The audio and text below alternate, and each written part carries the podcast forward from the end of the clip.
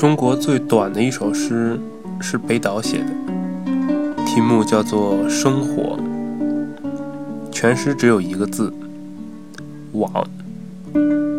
也许北岛当时没有想到，一个“网”字可能它是指人与人之间的关系和人和社会的关系，但是到了现在的时代，却有了不同、非常不同的含义。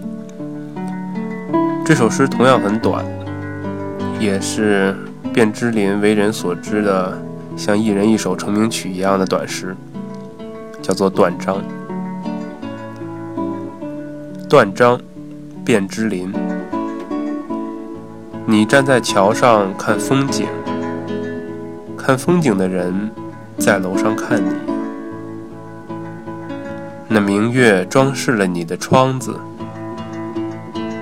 你装饰了别人的梦。有人说，如果你想象中的那个在桥上看风景的人，如果是面朝着你的话，那这是就是一首情诗。那如果他背朝着你看向远方的风景的话，这就是一首富含哲理的诗。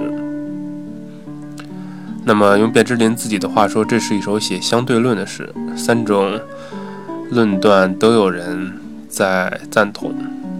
当然了，如果是只是单纯的一首情诗的话，可能不会流传到现在。